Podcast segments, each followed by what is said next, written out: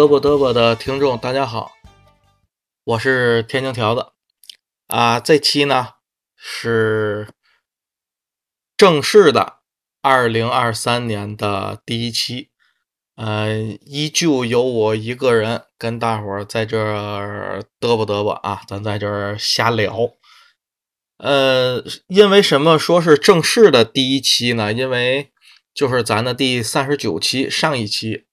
啊，我呢把这个北漂天津卫和阿林阿两个咱们这个呃非常驻主播是吧，给喊来了啊，喊来了，因为时间的原因啊，他们来的时候呢是三十一号啊，十二月三十一号最后一天，然后再加上剪辑啊什么的，还有我自己的这个工作嘛，对吧？然后用业余时间、用空闲时间去剪辑什么的，等发的时候了呢，就已经到了二零二三年了啊，属于一个跨年的这一期。不过我认为呢，它还是应该算在二二年的最后一期那个这个范畴。而在我们那个就是小宇宙那个节目介绍里面的啊，就是也谈到了。我们三个呢，其实是录了很久啊，时间非常长。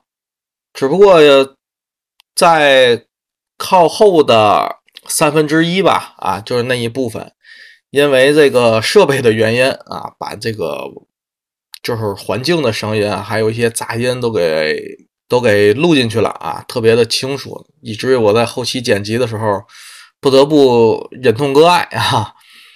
恰好呢，就是它有这个杂音的，是在我们后面啊，跟大伙儿汇报一下，或者说是我们三个的自我总结一下这一年啊，不管是咱这个节目还是我们个人，然后都干了什么事儿啊，做了一个简单的回顾。前面那三分之二呢，就是我们三个人呢，属于先聊天儿。啊，就上来嘛，上上来也没有什么主题啊，什么都没有，就是先聊天儿当然是从怎么阳的，然后阳了多长时间，怎么治的病，有什么现象啊，周围一些人的情况啊，都是从这儿开始聊的。没有办法，那个时候嘛，啊，就是最大的话题嘛，啊，就是你阳了没，对吧？你是阳过还是阳康？就是这些东西。所以呢，我呢就把前三分之二的那个部分，然后当了一个主题，作为我们的第三十九期发了出去，也呢成功的打了我三十八期里面说啊，是最后一次啊，不是最后一次，是倒数第二次谈这个疫情的这个主题的这个脸啊，被打得啪啪响，哈哈。呃，不过也无所谓了，是吧？啊，谁还没有被打过脸呢？而且我们聊的确实也不是之前，嗯，就是二二年有四五期吧左右的啊，聊的是防疫的这种政策呀，还有社会现象啊，也不是啊，我们都是聊的我们自身在阳之前啊，阳的期间，还有阳过之后的。一些自我的感觉啊，都是这这些东西比较个人层面的，所以也不算完全的打脸哈。那删的那三分之一部分呢，就是我们的这个什么总结也好啊，还是回顾也好呢，嗯，实在是约不到他们二位了啊。他们不像我，我呢是个大闲人啊，他们忙，特别忙啊。呃，思考再三，然后。找个时间啊，那我就自己给大伙儿嘚啵一下啊，也算是对自己汇报一下过去那一年的一些啊成绩啊、遗憾啊、收获呀、感想啊，对吧？也是，嗯，如果可以说的话，如果有人关心的话，也是给咱听众啊，给这个大伙儿啊总结一下，汇报一下咱这个节目这一年走过的。走过的道儿吧，是吧？还有一个就是本期呢，啊，我想分成两个部分啊。咱刚才说的那个那那些内容啊，计划的是一部分，还有一部分呢是蹭个热度吧，啊，嗯，我呢一直不太喜欢蹭热度，但是今天想蹭一个，蹭个什么热度呢？蹭一个胡锡进的啊，也有人呢就是支持他的呢，喊他叫老胡，是吧？然后不支持的，就是反感他的呢，叫胡诌，是吧？大哥，哎，我叫大哥好像不是太合适啊，人都退休了，啊，也没关系，对吧？网络无大小，是吧？呃，大哥呢，好像还自己搞了一个什么专题，也不是哪在微博的，我也不知道，叫胡侃还是叫胡诌啊，我也忘了啊，有一点这个自我娱乐的风格啊啊。呃，还好是吧？也也不较这个真儿啊。不过他那个人经历了这么多的事儿啊，也见过什么场面什么的，我想他不会真的去较这个真儿。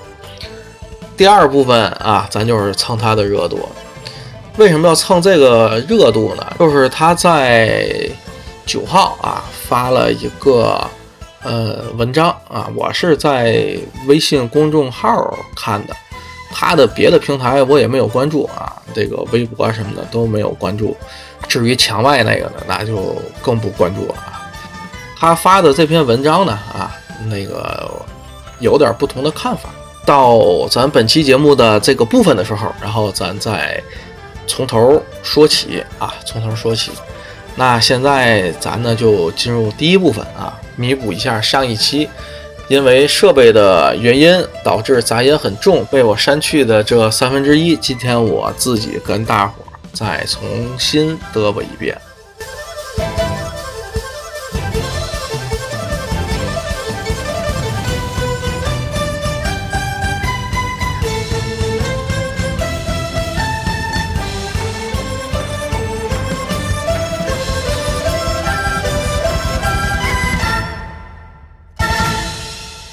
我们这个节目呢，啊，那个现在，嗯，不能说现在吧，就是截止到这个二二年年底啊，二二年最后一天，订阅的人数呢有六十一个啊，非常的寒酸啊，非常的寒酸，也说明我们这个。实力不济啊，节目可能不是太好听。这六十一个里呢，包括我们的同学呀，还有我们认识的一些人，大概有那么四五个。所以呢，啊，咱这个就是网络上未曾谋面、没有任何关系的啊，对我们不知道是喜爱啊，还是随手给点错的，是吧？啊，然后有这么五十多位，在此感谢五十位。啊，咱这个听众啊，的小伙伴啊的厚爱，哈哈哈，感谢你们看得起我啊，感谢你们的肯定，感谢你们的手滑，嗯，不求别的吧啊，反正对于我来说的话啊，是一种鼓励。然后我们呢，在二一年的十二月三十日啊，发了我们的第一期。第一期呢，叫我们以后嘚啵个啥？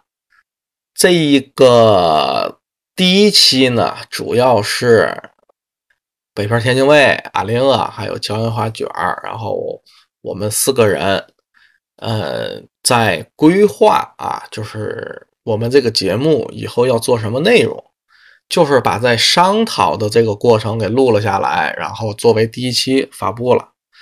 第二期呢，就是在我们第一期认真思考之后啊，进行了大量的准备，每个人有分工，然后探讨出了一个节目，也是当时一个在天津市范围内的一个热点的话题。虽然持续时间不是很长啊，就是以那个电台的一个主持人，两个主持人吧，然后在讨论北京是不是美食荒漠啊，然后打起来了。啊，这个打来不是那种动了手啊，就是有情绪了。然后那男主持人摔门走了，是吧？在主持人这个行业里呢，好像是一个挺挺少见的这么一个行为哈，也没有什么职业的道德，没有什么职业素养。我们呢就以这个啊聊了一期，当时呢有一点点蹭热度的啊想法，呃，然后觉得这个这个话题呢。还能聊得出来啊！天津人呢又都喜欢吃，是吧？不过也是因为没有经验，然后感觉上呢有一点乱。嗯，我个人的感觉有一点乱。不过从其他人的反应来说还好。然后第三期啊，就是椒盐花卷缺席啊。他因为怎么说呢，女同志嘛，然后比我们啊，就是比男同志在这个呃业余时间上更紧张，因为他还有家庭，还有孩子啊什么的。嗯，男同志稍微的好一点吧。然后第三期呢，就是因为没有确定什么主题啊，然后什么的，我们我和这个北漂天津卫和阿玲啊就上线，然后随意的聊啊，这聊呢聊了很长时间，也录了很长时间。我呢截取了中间啊还算有意义的一个比较完整的一个东西。截了出来，就是第三期。这第三期是目前为止我们这个节目收听最高的啊，就是收听的人数是最多的。嗯，那一期呢，啊，那一期的题目呢，就叫“三十多岁岂敢忘聊人生”。基本上呢，都是我们三个人有感而发的一些谈话吧，啊，一些对话。第四期呢，就是战役，那是到了二二年的一月二十号，呃，是我们第一次聊疫情。到了第六期，我就发现他们的出席时间不是太稳定了，呃，每个月只能录一次啊，就是大伙儿商量时间，然后商量什么话题啊，只能录一次。而我最初的想法呢，是每个月呢发两次，所以呢，从第六期开始啊，咱这个栏目突然多了一个啊一个系列，叫喃喃自语。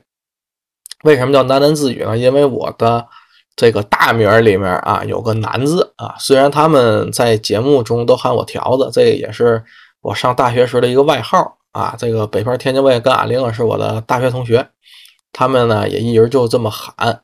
我自己的这个网名，不管是微信啊、QQ 什么的，也都是叫天津条子，是吧？这个喃喃自语啊，却是取自我这个大名里的一个字啊，又有一个这个成语的谐音梗，是吧？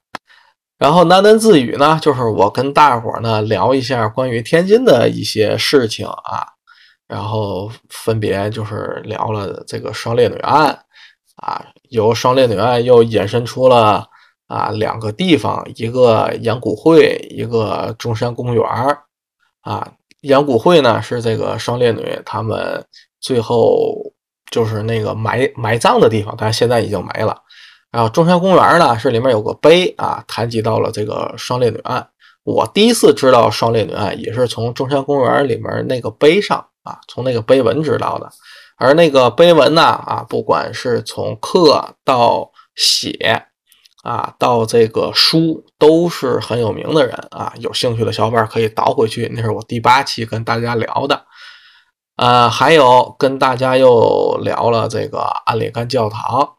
啊，安里干教堂是在天津市一个呃知名度不是很高，不是很高啊，就是它有一定的知名度啊啊。为什么说不是很高呢？就是跟望海楼比，跟小白楼教堂比不是很高。小白楼教堂是因为它在步行街嘛，啊，所以去的人也多啊，人流量比较大。望海楼教堂是因为历史上有火烧望海楼这么一个事件啊。但安里干教堂呢，哎，在婚纱照里的地位，它倒是比较出名的，因为拍婚纱照要是拍教堂啊，拍这些建筑。啊，基本没有去这个小白楼教堂跟望海楼教堂的。呃，与它差不多的呢，其实还有一个叫紫竹林教堂，那个现在不对外开放。安里干教堂中间有很长时间也不对外开放，但是在二二年的夏天吧，呃，重新开放了啊，里面还有一个。嗯，食品店啊什么？食品店好像不是太准确，就是咖啡店啊，卖一些咖啡、奶茶，还有蛋糕什么的啊，一一些下午茶。不过得预约啊，这个可能人流量还是没有那么大啊。然后我们呢又聊了这个利顺德大饭店，还有这个南非。南非是一直想跟大伙聊的，嗯，也是算我唯一一次出国啊。我自己呢，跟大伙儿聊的是这个先民纪念馆啊，它呢只能算南非的番外，它是南非的一个景点儿。呃，有兴趣的可以去听听啊，它是那个殖民者，然后被另外的殖民者赶跑了，哈哈，他们觉得自己很辛苦，然后但是啊，那个算是先民也好，什么也好了吧，然后还还自己立纪念馆啊，挺有意思的。黑人掌权之后，差点把这个纪念馆给拆了。哎呀，好像这样叨叨挺没劲的嘛。反正就是我后来又到了夏天，想做一个天津啊旅游的一个系列，给大伙介绍去哪玩。河北区有一期，然后蓟县有好多期，滨海新区也有，因为我自己去了滨海新区玩了一下，假装去旅游啊，顺道的就是介绍了一下滨海新区的啊旅游景点什么的。嗯，热点事件呢，然后这个有新成达是吧？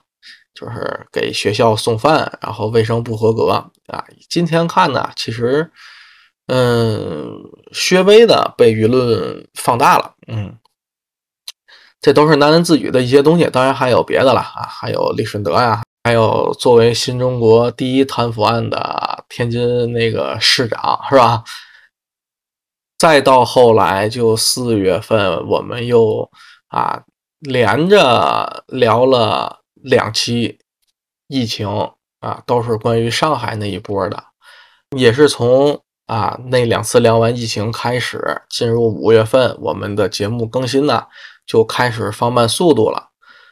大概想了一下吧，反正就是我们这个节目啊，包括的内容吧，方方面面没有自己一个特别独立的啊一个方向啊一个专一的方向，反正就是。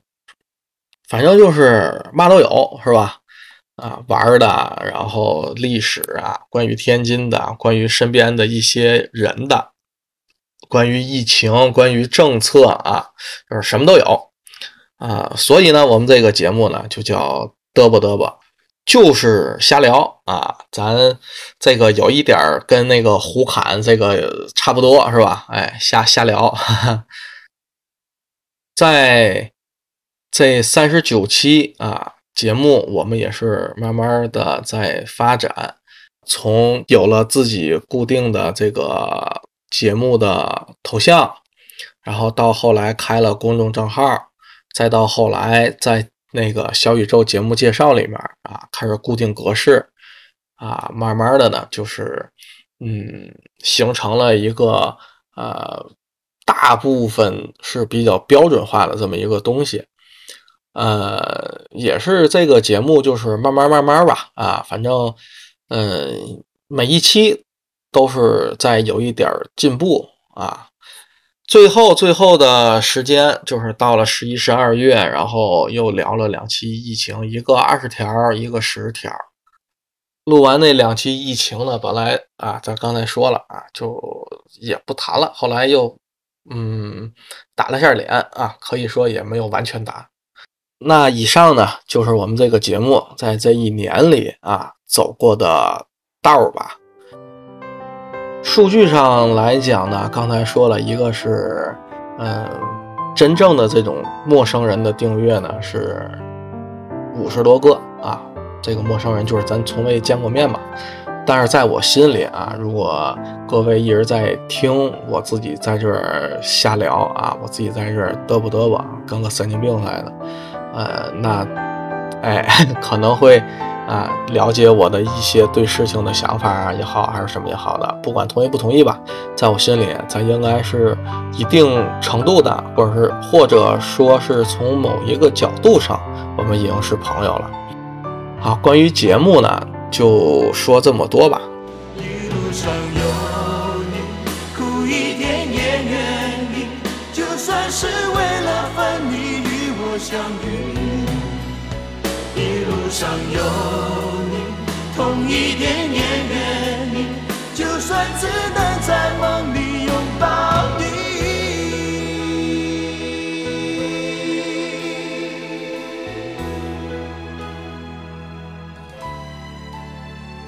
再说说我个人，呃，上一年呢，从我个人来说，最大的遗憾就是书看的少了啊。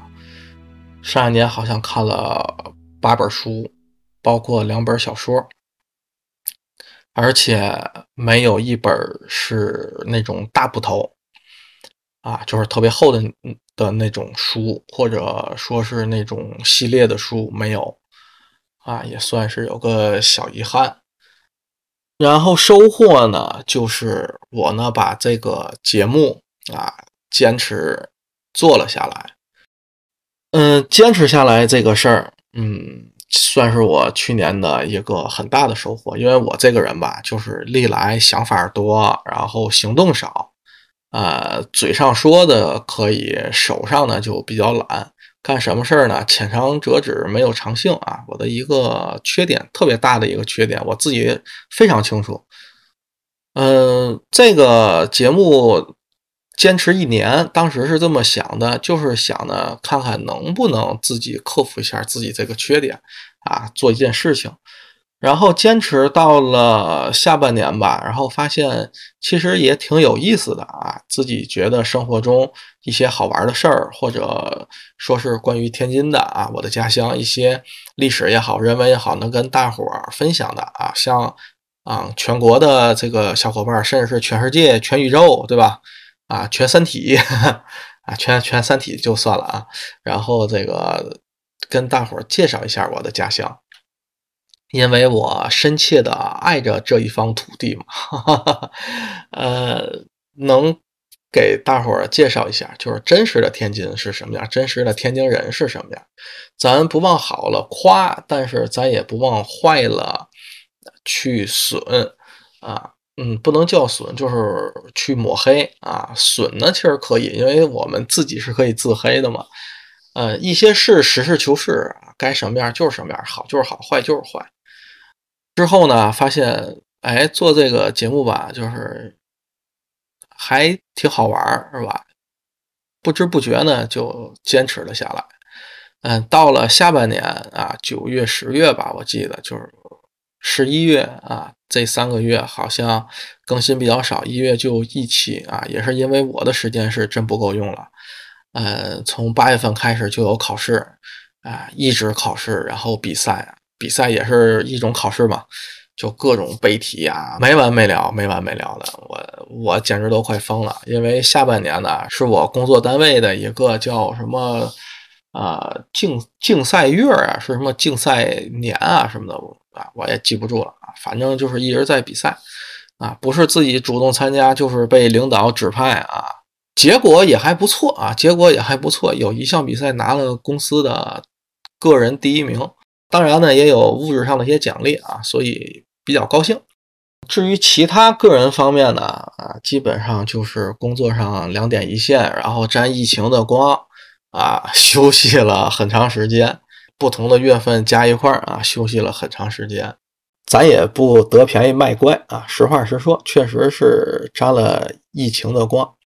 至于其他呢，就是没有什么了，波澜不惊啊。生活平淡，像白开水一样。其实这就是绝大多数人的生活方式啊，都是像白开水一样的。不可能每个人的生活总是起起伏伏、大风大浪啊。当然是有这样的人啊，咱只是说绝大多数的人啊，绝大多数的老百姓都是平淡如水的啊，天天就是柴米油盐酱醋茶。孩子、老婆、热炕头，是吧？基本就是这些东西啊。现在呢，就是元旦也过了啊，正好今天呢是元旦跟这个大年除夕中间的日子，所以呢，在这儿呢就给大伙儿拜个早年啊，嗯，祝大伙儿新年呢，哎呀，我要是说三阳开泰，是不是有点欠揍，是吧？嗯，那。那就怎么俗怎么来是吧？啊，那就是什么恭喜发财、身体健康啊、万事如意。嗯，是不是万事胜意比万事如意要好哈？万事胜意是我看的一个小说里提的，我还是挺喜欢这个说法的，是那个。呃，谁写的那个《振华三部曲》里啊？我呃想不起来名了哈，是当年看的那个小说啊，连连着看的，呃，还挺爽吧？青春类的小说啊，如果是处于青春期啊，上学时候正是这个情窦初开也好，还是荷尔蒙分泌过旺也好，还是呃怎么样吧，反正看那个时期看那类小说吧，也是比较爽。当然也是分人啊，不是每个人上学时候都喜欢看那一类小说的啊。有的人就喜欢那就是看金庸、看古龙什么的。呃，不同的人嘛，有不同的爱好，不同的喜欢啊，跟他的性格啊，还有这个成长环境都是有关系的。哎，再说说怎么又偏了，是吧？我们我们节目的一大特色就是跑题啊。呃，说到哪儿了？哦，对，祝大伙儿万事胜意啊。如果说的通俗点儿，是吧？我记得有一个歌里好像说的挺好，那个歌词是怎么唱来着？我还真忘了，叫什么“下雨有伞”，什么“出门遇好人”，也不是一个什么的，是一个民谣类的歌。啊，一把吉他自弹自唱什么的啊，这歌也也是好多年了啊。一会儿我找找找找，然后放在咱节目里，大伙儿听听，就就放在这一块儿，就放在这一块儿。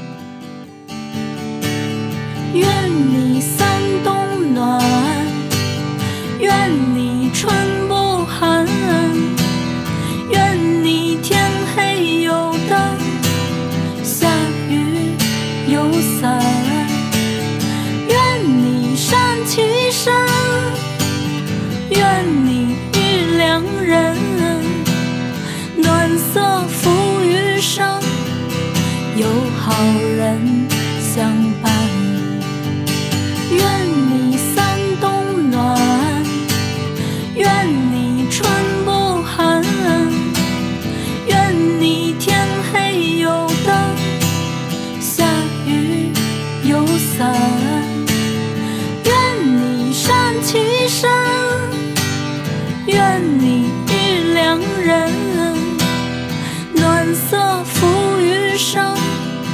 有好人好，我们本期节目的第一部分就这么没头没脑的啊，莫名其妙的就结束了。那说说第二部分吧。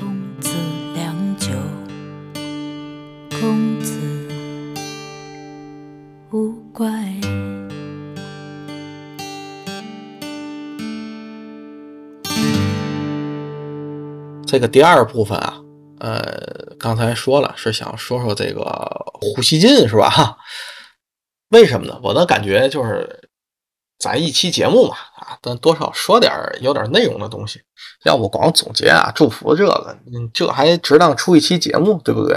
所以呢，就想再嘚啵点什么。正好那个在早晨醒啊，就看见胡锡进发了这文章，我看完之后吧，就想谈谈我的感想啊。毕竟这个胡锡进的这人争议这么大，是吧？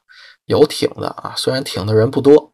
啊，有反感的啊，相对于挺来说，反感的是绝大多数啊。那起外号啊，什么飞盘啊什么的啊，我这个记不住啊。一般我对于这种评论啊，还有这种什么的，我我不是很喜欢啊。就甭管人家这个人啊，他说的一些观点，同意也好，不同意也好啊，还是怎么样的，最起码不要侮辱人，是不是？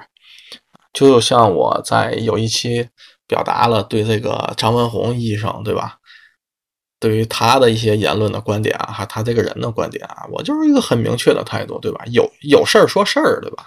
何必人身攻击呢？嗯，在现实里我也是这个态度，对吧？大伙儿你有矛盾了也好，然后有分歧好，没没有关系啊，然后你就坐下来，或者说是怎么样的也好，有一个啊这种形式，你就一块儿交流。对吧？把矛盾说出来，把分歧摆出来啊，然后一块儿解决问题，心平气和的啊。你哪怕上了头、上了情绪也没有关系，但是至少不能上升到人身攻击，对吧？啊，这个没有必要。他跟你这个分歧也好，还是矛盾那个事儿也好，毫不沾边儿啊，只是对拱火、对情绪上是啊推波助澜啊。你你对于其他解决问题一点帮助没有，所以我比较反感这种人。啊，嗯，又说远了啊，啊，咱再说回来啊，在说他这篇文章前啊，我先表达一下，就是我对于胡锡进这个人的看法。胡锡进就是啊，这个环球网总编是吧？然后他自己也说过，也是可以查到的。他之前是记者啊，特别是在中东那边啊，然后驻地记者干了好多年。咱平心而论啊，就是这么一个在那个中东当过驻地记者啊，战火纷飞啊，就那种环境什么的，他见过的人和事儿啊，比这个就是咱网友吧多的太多了。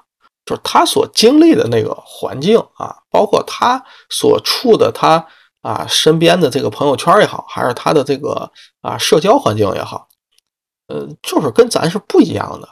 我相信啊，不论是谁。有他的那个经历，你的格局一定会比现在大啊！如果你现在只是一个啊，如我一样的两点一线啊，上班下班，然后生活如白开水那么一个屁民，对吧？啊，咱不能说屁民，咱不能自贱啊，这么一个老百姓，对吧？啊，我想你的现状如果是这样的话，如果你再经历他的那些经历。我觉得你你的格局、你的眼光是会变得更大的，是会不一样的啊！当然了，他有他的立场，对吧？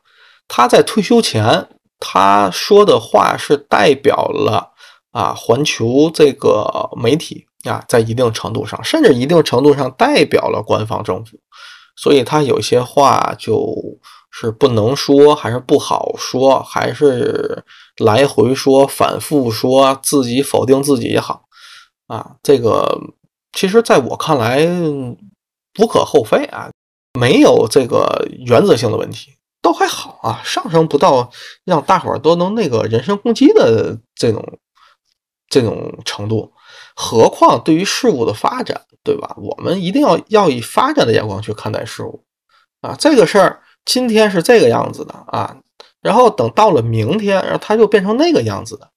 它又有了发展，而你对于这件事儿的看法，肯定在今天跟明天是不一样的。它又有了新的这个什么证据啊，新的转折呀，对吧？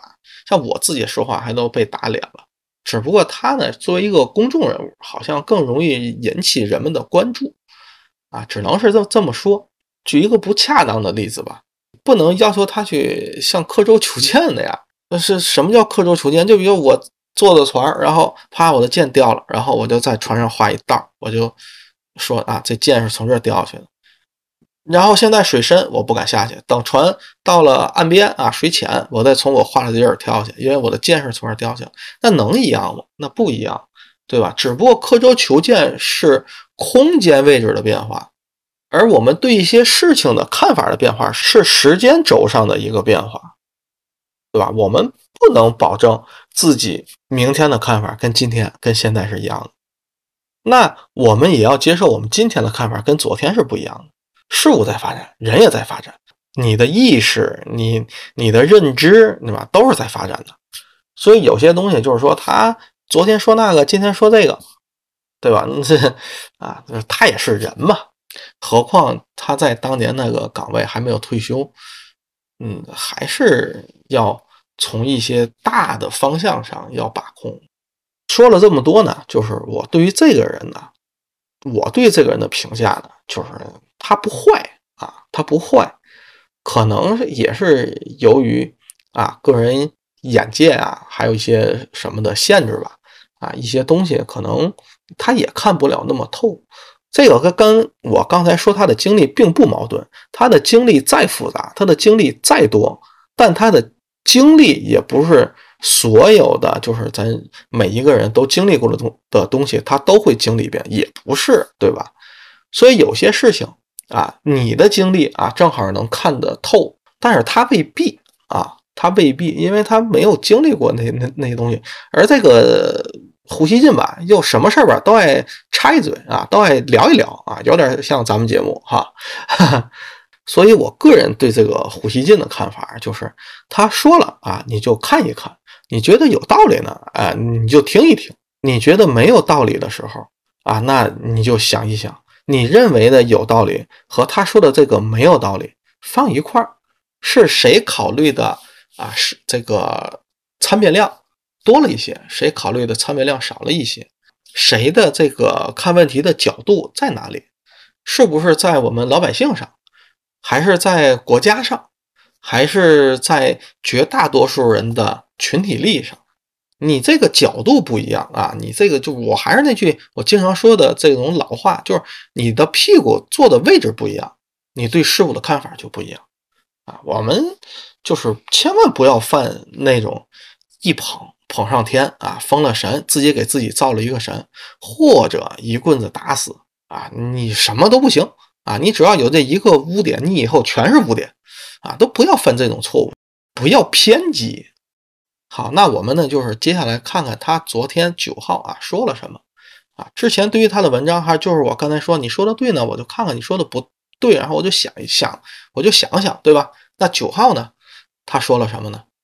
他九号这篇文章的题目叫《历史评说去年十二月接下来发生什么将是重要依据》。我当时看这个题目，我就嗯，我就点进来了。他的文章我不是每篇全都看啊，有些他说的那些东西，我就感觉。呃，要不就是很明显的摆在那儿啊，一个大道理也好，是黑白是非标准，就很明显的摆在那儿了，没有必要听他说了，所以就不看。还有一些他说的，我一看就不是他懂的东西，也也就不看了。但是昨天这个题目我一看就点进来了，为什么呢？因为题目前半句叫“历史评说去年十二月”，什么叫历史评说？就是现在不要评说。为什么现在不要评说？因为你受到了很多的限制，包括舆论的引导，包括信息的不对称，受到了很多的限制。那如果是很明显的啊，非黑即白的一些东西，那你今天就可以评说。嗯，他他说放到历史去评说，就证明我们这个评说呢，可能不是那么的啊清晰啊。那第二句。就是后半句，接下来发生什么将是重要依据。我一看这就不对了。你去年十二月怎么评说？它的依据是，你得根据你十二月份的现象，对吧？你怎么能说接下来发生什么呢？不过转念一想，它导致了接下来发生的一种什么结果？哦，那也可以，就是说我们重结果不注重过程。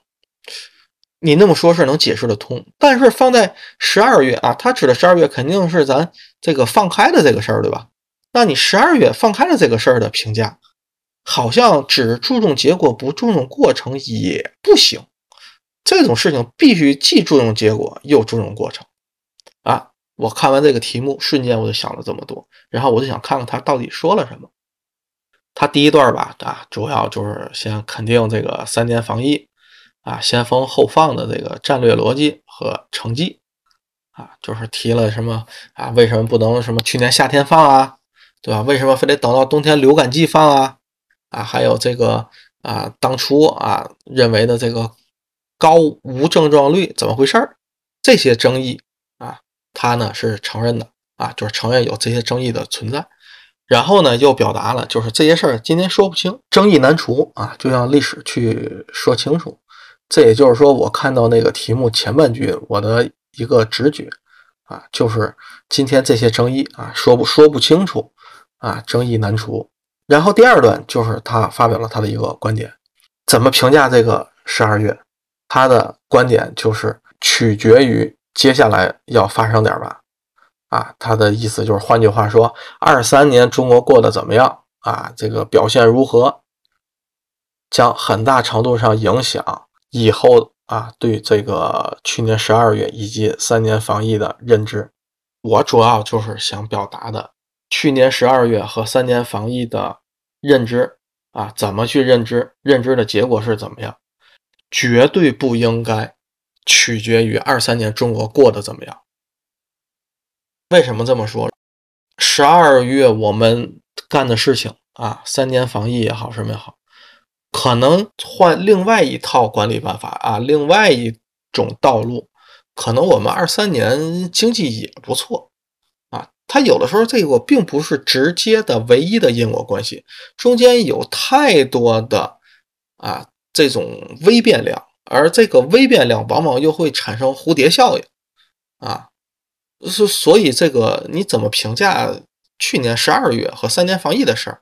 你怎么能就是取决于二三年中国表现怎么样呢？它表现不好，但是我们去年三一三年防疫的成绩，那就是成成功的呀，对吧？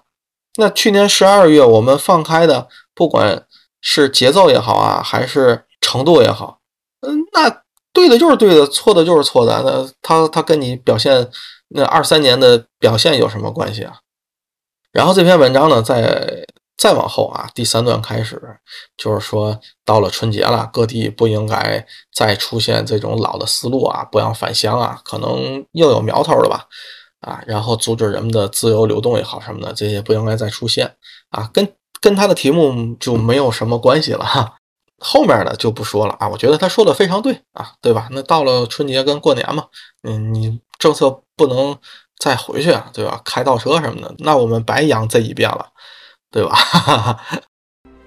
对于他这篇文章的我的啊存疑啊，我的这个不同看法啊，争议主要是。存在于这个前两段啊，我我的观点就是，你去年十二月咱放开是吧？程度还是节奏，还有三年防疫的成果，嗯，不应该以二三年我们的表现来去评价。那个的评价呢，我觉得应该还是基于咱防疫的成绩去评价。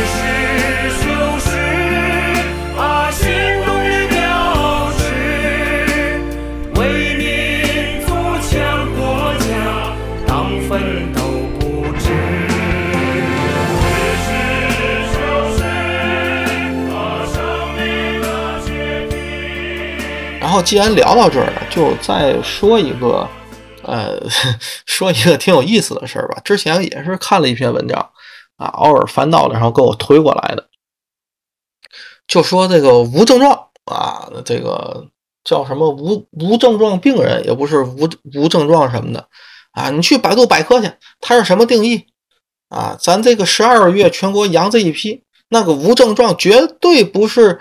你说的什么什么样啊？我们这个无症状率就没有那么高，对吧？你说无症状率什么百分之八十、百分之九十，没有那么高，人人都在发烧。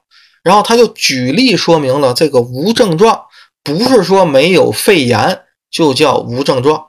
当时跟我的认知是不一样的，因为我的认知里面就是没有肺炎啊，肺部没有阴影，就叫无症状。咱说的这还是十二月份的时候事儿了，当时还是防控指南第九版，对吧？我记得第八版、第九版都是那么说的。但是他那篇文章里啊，他为了证明他说的对，他呢就是说第七版防防控指南是怎么写的呢？啊，就他把那个链接都给弄上来了，就是说什么无症状感染者是指有发烧、什么咳嗽、流鼻涕啊、什么乏力啊，就是这些症状的，是无症状。感染者，他这个链接呢是百度百科啊，就是百度百科搜那个无症状感染者还是无无症状病人啊，我也忘了，反正就是搜这个啊那个关键词，然后出来了一个百度百科。那百度百科中间啊，他就是说，呃，引用这个防护指南第七版，第七版还有一个超链接，就是这个。后来呢，我呢就产生了一点怀疑，我自己就去点了看，然后。他当时那个引用啊，没给引用这么全。我按照他说的搜那个关键字出来的页面，跟他的截图完全一样。然后在第七版前面是写了一个二零年三月还是四月啊公布的第七版怎么怎么样。当时我一看就不对啊，你疫情啊，咱说从一九年十二月开始开始有，然后我们这个武汉封城是一月份，到了。三月份啊，你就算四月份的时候，武汉还没有解封呢，它会出到第七版吗？七版呀，你出第一版的时候，怎么也得是一月份了，然后到了三月、四月出到第七版，它这个病毒变化有那么快吗？它的管理措施变化有那么快吗？我带着这个存疑，我就搜了一下这个第七版，呃，一样，就去百度，然后第七版的日子是什么时候？是二零年的十二月份。这就有意思了，那说明你你前面那个引用是错的啊。那我想可能他引用错了啊，毕竟那个时间是是黑体字，没有超链接，对吧？那也许他这个第七版那个超链接到了第七版那儿，呃，他可能就是那个正确的第七版。然后我就点进去了，我就看了一下第七版怎么说的。无症状是指发热、咳嗽、喷嚏、什么流鼻涕、浑身疼这种，且肺部什么阴影才叫无症状了。合着那个公众号的人直接把那个“且”后面删掉了，他没说“且”是什么的意思啊？你得满足“且”前面和“且”后面两个条件。所以呢，就是之前大伙一直认为呢，肺部没有阴影不叫无症状啊。刚才我一直在说反了，应该是轻症。就是第七版规定的轻症是什么啊？就是发热、咳嗽且肺部有阴影。他没引用那个“且”后面，说那你直接少了一个条件啊。所以我们那是定的是肺部没有阴影才叫无症状。没错的，没错。然后他就针对这个给大伙儿这说：“你看看，我们现在都说是无症状，按照那个第七版防疫规定，我有发烧、有咳嗽，我就叫轻症，我不叫无无症状。至于这个轻症、无症状这个比例问题啊，怎么样？这这是另外的事儿，咱不提。我只是说这个事儿，这不就是煽动情绪吗？”首先，你引用的第七版啊是时间错了，对吧？因为第七版是二零年十二月出的，然后你引用的那个百度百科它是错，它说是四月份，也不是三月份出的。然后第七版里面那个“且”他又他又不他又不引用啊，直接就把第七版前面那个话给截出来了，还还还截了个图，截了个图之后，然后你往网上一发，在那个今年十二月的时候，你又说。呃，什么轻症比例多少啊？这个那个的，其实我们都是轻症啊，我们不叫无症状。这种自媒体公共账号就是别有用心，真的是别有用心啊！这别有用心分两个层面，第一个层面就是他想吸引眼球、吸引流量、迎合大众，因为那个时候大众普遍情情绪比较差，都在抱怨生病这个事儿啊，所以他迎合大众，涨自己的流量。还有一个那个别有用心那个方面，那就是违违法犯罪啊！那咱就不说了，咱不给人扣那帽子。蠢和坏啊，我尽量认为他们是蠢。有的小伙伴就会问：那你刚才说的这个事儿跟老胡那文章有什么关系啊？这有点关系是在哪儿？我不是说那个自媒体他不够揍也好，他混蛋也好，他傻逼也好，我对于我来说没有意义，因为我也不关注他，我也不看这些。胡锡进那个公众号，对吧？那我也是有兴趣的，我看也没兴趣，我也也不看了。我想说的就是，对于一些问题，它的基本逻辑在那儿摆着了。就比如说刚才那个自媒体那，你一看第七版，二零年三月、四月，你的第一反应就是那个时间段会出到第七版吗？对吧？一月份才刚刚开始，政府入场采取一些政策。再出防控指南这种事儿的时候，肯定还要滞后啊。那你出第一版是什么时候啊？你三月份或者四月份能出到第七版？你马上就会有这个疑问，有这个疑问，你就会顺藤摸瓜，然后事情就清晰了。啊，胡锡进这个他也是，我评价历史那一个阶段发生的事儿的对错，它取决于什么？它取决于我以后的这个经济怎么样吗？你显然这。一点都不相关，对吧？就是说，有一些是基本逻辑的错误，一眼就能看出来，很明显的。大伙儿不要上当，把眼睛擦亮一点。咱大伙儿呢，在网络漫游的时候啊，嗯有一点自己最基本的判断，有一些最基本的逻辑，不要怀疑这些东西啊。违反了基本逻辑的东西，就是你不要信。别被忽悠了啊！我主要就是想表达这个。至于胡锡进个人啊评价怎么样，包括他每一篇文章也好，还抱有平常心。还是刚才说的，不要一棍子打死，也不要人为的去造神，也不只是对他，对谁都一样。行，那今天就聊到这儿。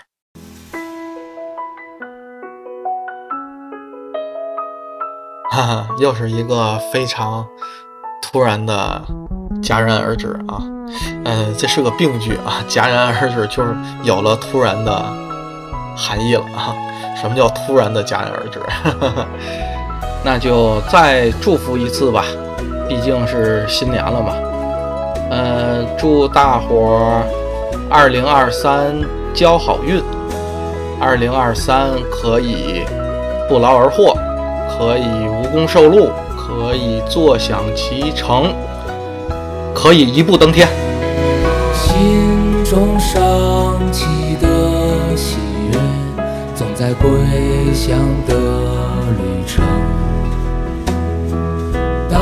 当家门在开启时，这世界变得温暖。心中升起的喜悦，总在归乡的旅程。当家门在开启时，我会紧紧拥抱你。